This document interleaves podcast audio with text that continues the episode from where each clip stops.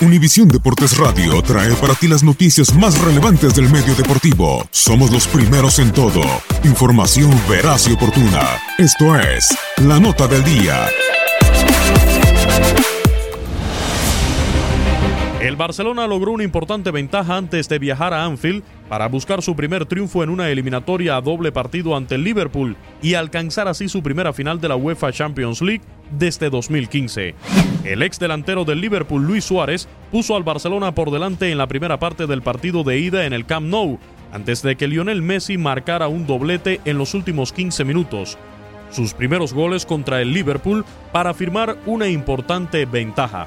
Sin embargo, el Barcelona tiene motivos para mostrarse cauteloso, ya que cayó eliminado de la competición la temporada pasada a pesar de lograr una victoria en la ida por un margen de tres goles.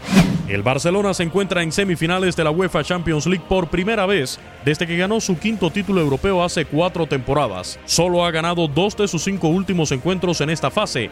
El Liverpool, por su parte, ha alcanzado dos semifinales consecutivas, pero tiene mucho trabajo por hacer ante un equipo que ha ganado sus últimos dos partidos en Anfield.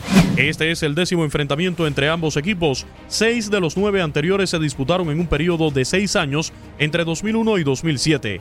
Cada equipo ha conseguido tres victorias con nueve goles del Barcelona por los seis del Liverpool, aunque el club inglés ha ganado las tres eliminatorias a doble partido.